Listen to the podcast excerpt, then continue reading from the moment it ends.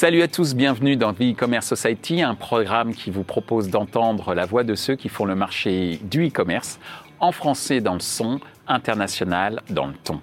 Ce contenu est accessible également en podcast sur les principales plateformes d'écoute. Cette semaine, notre thème est le suivant, l'impact du métaverse sur le e-commerce. Le métaverse est un monde virtuel dans lequel nous pourrons évoluer et interagir comme dans la vie réelle. Nous pourrons voir nos amis, nous réunir, travailler ou tout simplement socialiser. Ce nouvel univers considéré comme le futur de l'Internet n'en est encore qu'à ses prémices, mais agite déjà les marques, à l'instar de Nike, qui a récemment racheté l'entreprise RTAFKT, qui habille les avatars dans le métaverse. En effet, si le métaverse a fait naître un réel engouement chez les acteurs de la publicité digitale, le marché du e-commerce y voit également un avenir très prometteur. Afin d'échanger sur ce sujet, nous demanderons à nos invités quels sont les enjeux du métaverse sur le secteur e-commerce, quelles sont les conditions nécessaires pour se lancer en e-commerce dans l'environnement métaverse, quelles sont les prévisions en termes de potentiel de revenus pour le e-commerce grâce au métaverse. Pour en discuter, Benaïssa Nbaresh de Street Spade, Maria Berada de Jacob Avocat.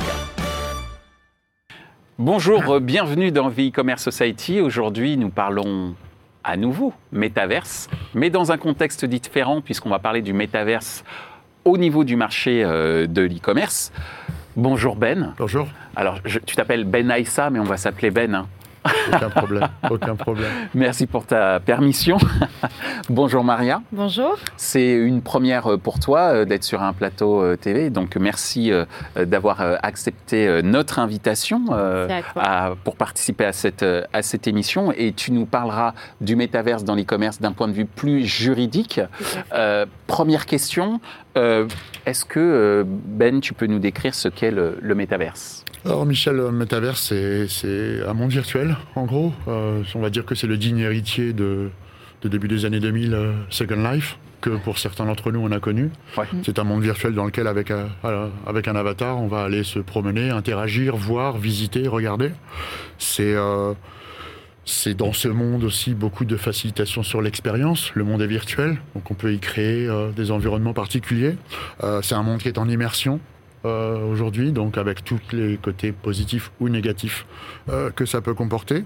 Euh, c'est un monde qui a évidemment moins de limites que le monde réel, hein, il est virtuel par définition. Bien souvent, on va se mettre en tête un petit peu la définition un peu Matrix. Est-ce que je choisis la pilule rouge, la pilule bleue ou les deux On est sur quelque chose de plus simple que ça. On est dans un monde virtuel dans lequel on est en immersion et on fait finalement partie d'une communauté. Euh, tu avoueras, Michel, et vous avouerez de- tous les deux que ça ressemble beaucoup un peu à- au, monde de l'Internet dans lequel on vit actuellement. L'expérience n'est pas la même. Euh, Avec un peu moins d'immersion en ce qui concerne notre expérience actuelle. Avec un peu moins d'immersion. Euh, Aujourd'hui, euh, comme tu l'as dit, on va parler de e-commerce. Le fait d'être justement en immersion, ça donne une expérience bien meilleure. Donc c'est un outil de plus. Un, un outil de plus qui nous amène à avoir une expérience encore plus immersive, encore plus détaillée et aussi encore plus libre puisqu'on choisit de se promener dans un monde virtuel. On n'a pas forcément cette, euh, ce côté intrusif euh, qu'on peut avoir parfois euh, Mm. pour ce qui concerne les produits en tout cas puisqu'on est axé très e-commerce, on est d'accord. Merci Ben pour ces, pour ces précisions. Maria, euh, ta vision euh, en tant que- qu'avocate euh, de, de ce qu'est le, le métaverse? Eh bien, le métaverse, je vais rajouter que c'est un monde analogue au nôtre. Ça veut dire que nous, en tant que personne, on envisage ça comme le prolongement de sa personne, et notamment en tant qu'avocat, bah, le prolongement potentiel de la personnalité juridique, puisque on peut avoir des échanges sociaux, mais également des transactions. Il y a des, aujourd'hui des terrains qui se vendent à des millions de dollars dans le métaverse. Donc aujourd'hui, il y a des transactions qui soulèvent d'énormes problèmes euh, juridiques potentiels qu'on voit arriver euh, gros comme une maison. Euh, et, du coup, il s'agira véritablement de venir prendre en compte ces problématiques-là qui vont qui vont, qui vont découler de cette extension de, de nos personnes à travers nos avatars. Alors justement, puisque tu parles d'extension et tu évoques déjà un des premiers enjeux hein, d'un point de vue juridique, d'où cette deuxième question, qui sont justement quels sont les, les enjeux du, du métaverse pour le secteur e-commerce, d'un point de vue business de ton côté euh, Ben, et puis d'un point de vue plus juridique de ton côté Maria. Ah, d'un point de vue business, on est obligé de donner quelques exemples euh, que pour les, les, les initiés, on, on, connaît tous. Pour ceux qui suivent l'actualité, tout le monde est passé devant. Le fameux sac Gucci qui a été vendu plus cher euh, en, en, virtuel pour être utilisé dans Roblox que le sac réel. Euh, par extension, Maria en parlera tout à l'heure, euh, depuis quelques jours, hier même, un artiste qui a copié ces sacs Gucci et qui les a vendus pour un montant de, de, de, de 800 000, équivalent de 800 000 dollars on parle encore une fois de 200, de, de, de 200 éthers euh, mmh. entre le moment où on aura commencé cette émission et le moment où on l'aura fini. Ce sera peut-être un million. Le montant sera différent. Donc voilà. Euh, je vous reparle pas de la Jordan 1 Chicago, euh, je veux dire très connu, euh, très connu et très iconique basket de Nike euh, porté par Jordan qui a été vendu quasiment à 10 000 dollars euh, en 3D. je pourrais ajouter également Adidas qui, qui a mis tout son line-up sur Sandbox. Donc l'enjeu, les gros nous montrent que euh, évidemment, euh, l'avenir va être dans ce type d'expérience. Comme je le disais tout à l'heure, on parle plutôt d'une expérience, d'une nouvelle expérience. Là, moi, je suis très orienté mode. Hein. Euh, vous savez que je suis le cofondateur de Street Spade, qui propose précisément d'avoir un produit à la fois physique et, et qu'on peut utiliser sur l'ensemble des métaverses. Mais j'aurais pu vous parler aussi des cours de, des cours de construction qui sont faites pour euh, Minecraft euh, mmh. dans les mondes virtuels. J'aurais pu également te parler euh, et vous parler de, de, de, de, Animal Crossing qui fait les visites de musées. Mmh. Donc l'enjeu, l'enjeu aujourd'hui est là. Il faut absolument, il faut absolument être sur ces, sur ces mondes-là. J'ajoute un point. Au-delà de ce contexte un peu où bah, on, va, on va se dire tout le monde y va, il y a un vrai avantage d'expérience client pour faire découvrir ces produits. C'est un temps moyen d'utilisation qui est important on est quand même proche du gaming, hein, quelque part. Mmh. Donc on y va volontairement, on y va s'y promener, on y va découvrir des éléments. Donc on découvre, plus on découvre et plus on découvre, dans un environnement qui est très immersif. Donc ça, c'est intéressant. Donc ça nous donne un engagement important, encore une fois. Et euh, ce côté entertainment euh, euh, va nécessairement amener à des consommations derrière. Mon dernier point, c'est que aujourd'hui, sur le monde du, du, gaming, que Maria connaît bien, euh, on est sur du free-to-play. Mmh. Euh, le revenu, il est fait quand on va acheter un skin sur Fortnite. Il n'est pas venu quand on doit jouer. Et euh, on a eu, euh, tout le monde dit, nos enfants qui nous ont demandé euh, d'avoir de pouvoir aller s'acheter des skins. Euh, moi, je connais bien les quarantenaires et les cinquantenaires qui ont fait des dépenses avec des poignets moyens très importants dans les jeux comme Fortnite. Mmh. Donc, l'enjeu, il est véritablement là. Offrir une expérience aux clients différente dans un environnement nouveau, proche du réel mais pas réel, qui va permettre de donner une transformation intéressante. Merci euh, Ben. Euh, Maria Ben, à l'instant, vient de nous évoquer euh, ces notions très importantes d'un point de vue business, telles que l'engagement, euh, le temps passé et la dimension euh, divertissement, entertainment, euh, qui permet de créer des émotions et donc même de faciliter la préférence de marque hein, dans un certain nombre de cas. donc ça, ce sont les enjeux assez business. Tu as déjà, de ton côté, Maria, évoqué les enjeux sur la, le prolongement de soi qui pose un vrai problème juridique et le fait d'acheter des terrains ou des maisons, euh, mmh. par exemple. Donc, sur le plan juridique, quels seraient les autres enjeux du métaverse dans le secteur euh, e-commerce? Eh bien, à ce stade-là, parce que c'est encore extrêmement nouveau, donc on ne peut que prédire euh, quelque part les enjeux que ça peut avoir, mais à ce stade-là, j'en vois plusieurs, notamment d'un point de vue propriété intellectuelle. Donc, en droit de la propriété intellectuelle, euh, on est euh, lorsqu'on est un artiste qui fait un graffiti pour une pour euh, des t-shirts pour des suites etc et que euh, la marque veut vendre ces euh, éléments dans, dans un métavers sous forme de nft euh, à travers bien sûr des plateformes etc eh bien il faudrait en amont prévoir contractuellement ce domaine d'exploitation pour l'annonceur. Puisque aujourd'hui je parle en droit français c'est relativement uniformisé en droit de l'union européenne lorsque on commande une œuvre à un artiste pour une exploitation quelconque, elle doit faire l'objet d'une mention distincte au sein du contrat. Cela doit être limité dans la durée, le temps et le territoire. Mmh. Aujourd'hui, le métaverse va permettre d'amener cette question, de revoir certains contrats, euh, d'y apporter des avenants pour des modifications et modifier cette clause de cession de droit qui est extrêmement importante. Ça, c'est d'un point de vue droit d'auteur. Mm. Évidemment, il y a d'autres points de vue. On parlera de marques mm. également. Euh, aujourd'hui, les marques se précipitent pour étendre leur territoire de protection et leur classe de protection. Lorsqu'on enregistre une marque, on l'enregistre selon la classification de Nice, donc dans des, classes spécifiques mm. destinées à, protéger euh, la marque selon son exploitation, selon son activité. Aujourd'hui, de plus en plus de marques se bousculent pour étendre l'exploitation de leur marque. Je vais parler de Nike, par mm. exemple, qui, dès fin octobre, euh, a déposé euh, sept marques nouvelles pour protéger leur slogan, leur mm. logo. Euh, donc, c'est extrêmement vivant. ce sont des, des classes d'exploitation qui n'étaient pas prévues avant. La classe logicielle, on la prévoira qu'avec le métaverse pour une marque de vêtements, par exemple. Donc ça, c'est véritablement un enjeu qui est extrêmement important. Bien sûr, il y a d'autres enjeux comme le droit à l'image. Mmh. J'ai parlé de, euh, de prolongement de la personnalité juridique. Aujourd'hui, je pense que tous les professionnels du droit crisent un peu sur cette question mmh. euh, parce que euh, quid si quelqu'un contracte avec une autre personne qui a usurpé l'identité? Qui achète? Est-ce qu'on peut annuler la vente au sein d'un métaverse, la vente d'un NFT, d'un vêtement? Qui achète quoi euh, donc euh, là, il s'agira véritablement de, se poser les questions nécessaires et je pense qu'on se les pose déjà euh, sur ces hein. difficultés. Et le sac le Gucci. fameux sac Gucci qui est, quand même copié en intégralité, revendu en intégralité. La question que ça me pose aussi en, t'écoutant, c'est de se dire est-ce que demain, on ne va pas se retrouver avec une juridiction du monde réel et une juridiction du monde métaverse? Bah, c'est peut-être possible. peut-être qu'il y aurait des tribunaux dans le métaverse. Mais, mais c'est une question que je me pose. Après. Ce qui est certain, c'est qu'on va se retrouver avec un e-commerce du monde réel hmm. et un e-commerce du monde, euh, du monde euh, de métaverse, du monde virtuel. Euh, c'est toute l'idée de, Street Spade est là, hein, c'est de hmm. faire cohabiter les deux. de l'un, vous irez à l'autre, et peut-être de l'autre, vous irez à l'un, mais ces deux mondes vont, vont s'imbriquer. On a l'habitude de se dire, de manière un peu triviale, c'est pas parce qu'on est dans un monde virtuel qu'on est obligé d'être sapé n'importe comment. C'est vrai. Tout à fait. Alors justement, euh, puisque Street Spade, et je te laisse euh, garder, je, te laisse la parole, euh, Ben, sur, sur ce sujet-là, c'est que tu as, avec ta marque Street Spade, une vraie expérience dans ce fameux monde métaverse. Et donc, je vais, appel, je vais faire appel à, à ta casquette de de consultant peut-être que tu es de temps en temps pour expliquer comment débuter, quelles sont les conditions nécessaires quand on est un e-commerçant et qu'on veut se lancer, euh, qu'on veut lancer son activité dans l'environnement métaverse les, conditions sont, les conditions peuvent être complexes, ou en tout cas, euh, pour essayer de faire rapidement, je vais parler de trois éléments principaux. Deux éléments qui sont des éléments qui sont plutôt des problèmes à gérer, et le troisième qui est un sempiternel sujet du digital, du e-commerce et de tout le reste, et qui là, à mon avis, est très positif pour ce qui est des métaverses. D'abord, il y a le sujet des formats. Hum.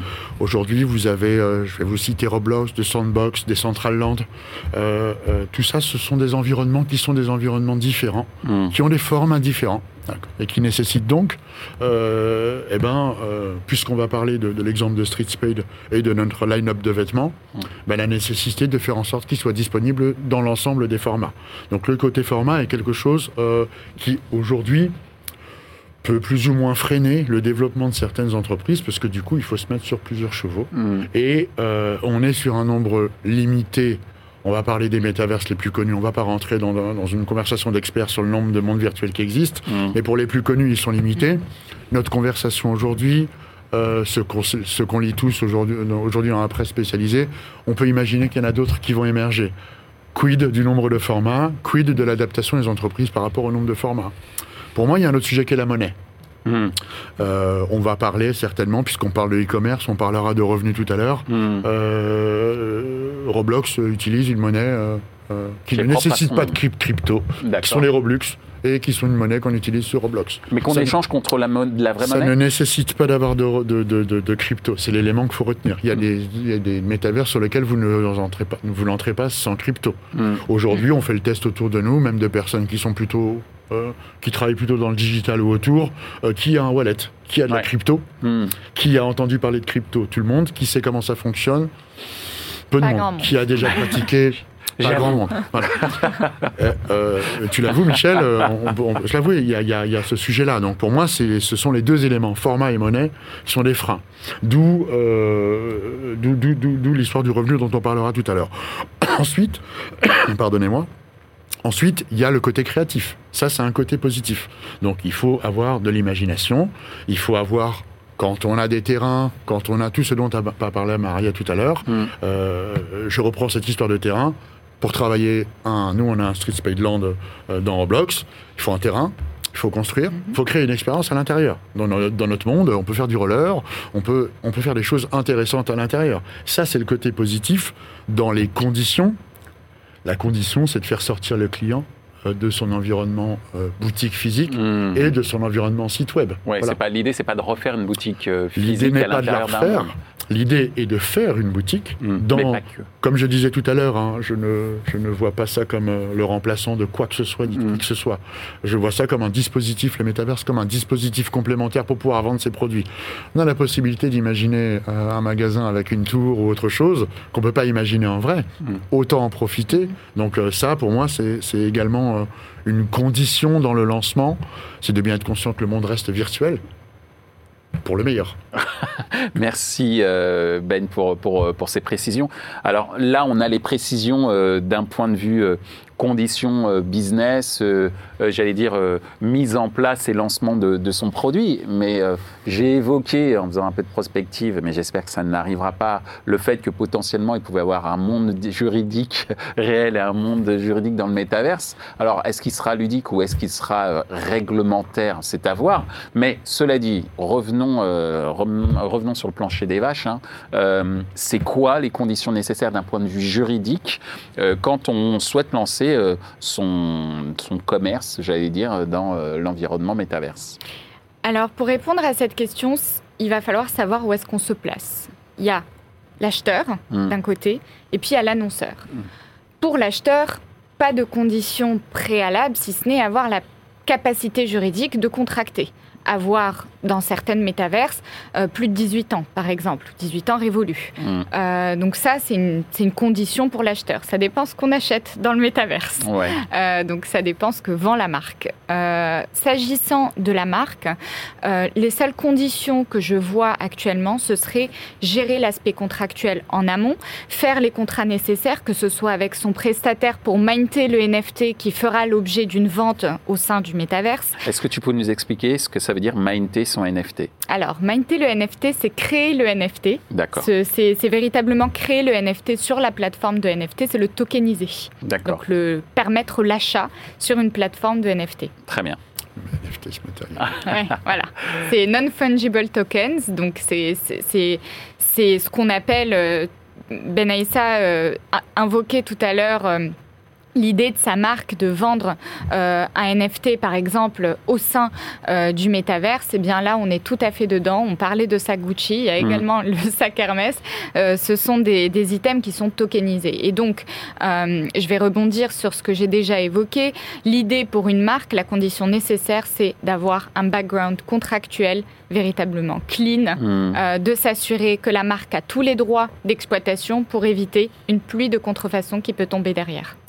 Alors ça, c'est, j'allais dire en droit français, mais euh, comme on est dans un monde virtuel où il y a plusieurs nationalités potentielles, euh, que- alors je ne vais pas mettre, je veux pas parler de l'OMC ou quoi que ce soit, on on va pas aller jusque là, mais quand même, euh, comment on s'assure la protection de de, de ces droits par rapport à ça? C'est, une question un peu su, sub- Je, je- je vais te donner un point de- un Subsidiaire. point d'annonceur avant que, Ouais. un point de vendeur Mm. avant que, que Maria donne les détails. Euh, pour nous, la technologie NFT, euh, le fait d'avoir un NFT, c'est globalement n'a pas de frontières. Je veux dire, quand je vais te vendre un produit qui va être NFTisé, il sera NFTisé sur une plateforme qui a pignon sur rue. Cette plateforme fera que ton NFT est un NFT. La question ne se pose pas quant à la validité. Mm. Euh, si ça- il n'y a pas de NFT, on peut en faire une contrefaçon comme on veut. Le suite designé par un artiste qui s'appelle Phoenix euh, en 120, 120 exemplaires, impossible. On, va le rep- on peut le reproduire en soi. Mm. Ce sera jamais le tien. Parce qu'il est clair que sur la, il sera NFTisé. Et ça, Marie va nous le confirmer, ça évite toute contrefaçon. Donc ça règle ce problème-là. Je reviens sur Gucci. Tu parles d'une reproduction de Gucci. Et là, C'est qu'est-ce une qui ça fait qu'il a pu le faire et reproduction. qu'il a pu re- C'est une avoir de reproduction. l'argent C'est une reproduction de Gucci. Euh, on peut tout à fait nous reproduire un sac Gucci, Mm. en faire un jumeau virtuel. Mm. Voilà, on peut le vendre. Euh, S'il y a des personnes qui ont décidé d'acheter un sac pour 200 Ethers, euh, qui ne provient pas de Gucci sans avoir la preuve que c'est un produit Gucci, Hmm. C'est exactement l'équivalent de ceux qui ont- vont aller acheter un sac Gucci ou un sac euh, Louis Vuitton euh, qui a été produit euh, dans un pays qui fait les contrefaçons. D'accord. Exactement la même chose. Et donc ça veut dire que Gucci peut se retourner contre ce créateur? Alors là, je ne réponds pas à cette question, je laisserai Mais Maria voilà, le faire. En revanche, ce dont, je suis sûr, ce dont je suis sûr, c'est qu'on peut s'acheter un vrai sac Gucci Oui. et on peut s'acheter une contrefaçon de Gucci dans le monde réel comme dans le monde virtuel. Ouais. Sauf que dans le monde réel, pour faire la différence entre ces deux sacs, parfois c'est pas évident. Dans le monde virtuel, il y en a un qui a un NFT produit par Gucci, l'autre qui ne l'a pas. C'est vite vu. D'accord. Ok, très bien. Mais si on veut faire de l'argent rapide, attention, ça peut donner de mauvaises idées. Pardon, pour je, ça je qu'il y a des gens comme je nous. rebondis, Ah, je rebondis une dernière fois avant de laisser la parole à Maria. Oui, c'est un phénomène de mode. Oui, il y a eu ce sac Gucci qui a été vendu cher, plus cher que le réel. Oui, c'est arrivé. Oui, il y a quelqu'un qui a fait le buzz qui en 24 heures a été repéré par la patrouille, qui fait une polémique. Et oui, il y a des gens euh, certainement moins brillants que Maria, mais euh, qui font le même métier que Maria, qui doivent être sur le coup. Hmm, Donc, oui, ça va arriver. C'est le début. D'accord. La question à laquelle, et là je passe la parole à Maria, dans la suite, tous les dispositifs devront être mis en place, et c'est bien le sujet. Alors Maria. Bah, ce qu'il faut garder à l'esprit, c'est que c'est pas parce que c'est un monde virtuel que les règles qui sont déjà mises en place pour la protection des marques et la propriété intellectuelle en général ne sont pas applicables. Euh, là, ça va simplement être transposé. Ça veut dire vous parliez tout à l'heure, euh, tous les deux, de euh, territoire d'exploitation, de, de ce nouveau monde. Ça va être complètement ouvert. Il suffit de prévoir dans le contrat que la cession est opérée pour le monde entier. Ça va peut-être chiffrer dans les contrats, mais, euh, mais la réalité, c'est que nous avons déjà des dispositifs pour protéger déjà les marques qui se lancent au sein des métaverses. Il reste évidemment des questions en suspens. Et là, la grosse question, et je pense que c'est le risque réel pour le coup, ça va être la conformité sur le territoire de protection Hmm. euh, au RGPD, par exemple. Mm. Lorsque une métaverse est accessible dans un territoire qui accepte, qui, a- qui applique le RGPD, Donc Eh bien, réglementation générale de la voilà. protection des données. Là, il va falloir, euh, d'un point de vue collecte data, qui va être astronomique, et je pense qu'il va y avoir un- une véritable difficulté, une difficulté majeure pour gérer cela, eh bien, là, il devrait y avoir une conformité. Donc, c'est c'est là où le risque joue d'un point de vue territoire. Mais sinon, nous avons déjà aujourd'hui des règles, on a quand même un panel en droit de la propriété intellectuelle Mm. pour protéger les marques. Il suffit de le prévoir en amont. Merci euh, Maria. Ben, tu voulais rajouter quelque chose? Sur la récolte de data, évidemment, je me sens obligé d'ajouter du fait, le fait qu'il est assez facile aujourd'hui dans les dispositifs d'Internet de repérer que, euh, que Michel a 28 ans euh, euh, C'était le bon temps. et que, et que voilà, c'est difficile de repérer. La récolte de data sur un monde dans lequel précisément on va rechercher une certaine forme de perfection ou un aspect différent pour pouvoir cibler, et ça c'est aussi un point important dans le lancement, c'est euh, comment on cible des, des, des, des per- personas qui finalement se, se travestissent un peu. Ouais, non, totalement. C'est Voilà, donc euh, ça, c'est aussi tu, un tu- point. tu as travesti que mon âge, j'aurais pu se travestir mon genre. Donc, euh, on, a- aurait, on aurait pu tout à Y a fait. pas de c'est- limite. c'est- Exactement. C'est plutôt sérieux, euh, c'est plutôt sérieux comme sujet pour ce qui est des conditions du lancement. Bien être conscient que le ciblage va pas être le même que quand on va faire une campagne. Classique. Exactement. J'ai envie de dire non, une campagne classique. Et, et- et c'est ce qu'on a évoqué justement dans l'émission Métaverse dédiée à la publicité. On a évoqué le fait que ben, la, la data, comment elle doit être euh, exploitée Est-ce qu'elle est exploitée sur des connaissances du monde réel ou des réalités d'un monde virtuel? Euh, donc ça, c'est un point effectivement euh, assez important et intéressant. On en arrive déjà à notre dernière question, euh, qui porte sur le business. Euh, ça serait quoi le potentiel de revenus euh, pour le e-commerce euh, grâce au métaverse Pardon. Alors bien malin serait celui qui serait capable de répondre à cette question. Euh, je vais essayer moi de te donner des éléments qui sont des éléments encore une fois un peu problématiques ou au moins un petit peu brumeux. De- de- on parle d'un potentiel business de- en quoi? En euros, en monnaie sonnante et trébuchante, en crypto, en quoi? C'est on la parle, question. en, on parle en Roblox, on parle en, de quoi on parle d'abord, premièrement. euh, c'est très très difficile de faire des prévisions. Mm. On est aujourd'hui quand même dans une folie au niveau crypto. Hmm. Euh, acheter un yacht pour être utilisé sur Roblox pour l'équivalent de 700 000 dollars, 800 000 dollars. Euh, on les a achetés en Ether. Est-ce que vraiment, est-ce que vraiment on peut se baser là-dessus pour faire des prévisions? Euh, Devenir voisin de, de- de Snoop Dogg euh, et donc payer pour avoir ce terrain parce qu'on est voisin virtuellement de Snoop Doggy Dogg. Est-ce que tout ça, c'est très difficile aujourd'hui de faire des prévisions? Ce dont on est à peu près certain, c'est que le potentiel de développement est important Mhm. euh, et, que, et, que, et que quand les marques que j'ai citées tout à l'heure se mettent sur ce genre de marché, qu'on euh, rachète des, euh, que Nike rachète des RFTKT euh, qui ne travaillent que sur ce genre de sujet pour des montants qui sont quand même importants, on peut se dire quand même que le potentiel est là. De là à prévoir, euh, dispositif de plus. Je vais prendre un exemple que souvent dans, dans les conversations qu'on a autour de Metaverse, on a souvent cet exemple-là, c'est l'exemple du mobile. Mhm. Voilà. Mm. Ça va remplacer, pas remplacer, au-dessus, devant. fait. Non, Ouais. en fait, euh, voilà, il y a un potentiel sur le mobile. Les consultations prennent plus de passes. Ceci étant dit, ça s'est ajouté en plus. Ce sera un business complémentaire pour pouvoir faire découvrir à un type de client qui ne vit pas l'expérience qu'elle voudrait aujourd'hui en ligne pour pouvoir acheter. Ça va faire de la transformation complémentaire. Voilà ce que je peux en dire en étant extrêmement prudent, bien sûr. Bien sûr, non, une, une extrême prudence qui, comme tu le dis, fait que chaque monde a, a sa propre euh, monnaie et que, euh, en plus, euh, on est sur euh, une volatilité euh, de la valeur de ces mêmes monnaies qui fait que c'est très compliqué de faire Nous-mêmes pour un- notre une- produit, pour euh, un dernier point, nous-mêmes pour notre produit, on a un volet qui est, euh, qui est en virtuel, un volet qui est en physique, un volet qui est double. Hmm. Voilà, je te laisse imaginer le, je vous laisse imaginer tous les deux le Ah genre bah de oui. conversation qu'on peut avoir euh, concernant les BP, les prévisions. Voilà. Merci euh, Ben pour ces euh, précisions quant aux revenus. Alors, je ne te ferai pas l'offense, Maria, de te poser des questions sur le revenu, mais qu'est-ce que ça évoque en toi, cette notion euh, de revenus euh, tous azimuts? On peut le dire comme ça. Tu parlais de folie à l'instant, Ben, sur les crypto-monnaies notamment. Qu'est-ce que ça, ça évoque pour toi d'un point de vue juridique, ces Eh bien, D'abord, je, je rejoins Ben sur, sur quelque chose qui est. Il a très très bien répondu à cette question, c'est qu'on ne peut pas prévoir. Mais également, le temps que euh, les, les marques puissent avoir un retour sur investissement qui parfois peut durer quelques temps, hein, pour notamment se mettre en conformité, pour avoir la capacité euh, logicielle. Je pense qu'il y aura que le luxe pour l'instant et euh, certaines marques spécialisées qui voient un avenir et qui investissent réellement. Le temps de voir l'impact sur le consommateur, ça peut prendre un petit peu de temps, le temps que ça, se, euh, que, que ça devienne plus accepté par le grand public. Mhm. En revanche, ce qu'on peut prévoir, c'est tout ce que ça va, euh, ça va susciter comme, comme investissement financier. Mmh. Euh, ça va c'est- euh, de- probablement de- des avocats, des contrats, euh, énormément de... De- perspective de business Ah bah, pour, toi, pour le pour coup. le coup, oui.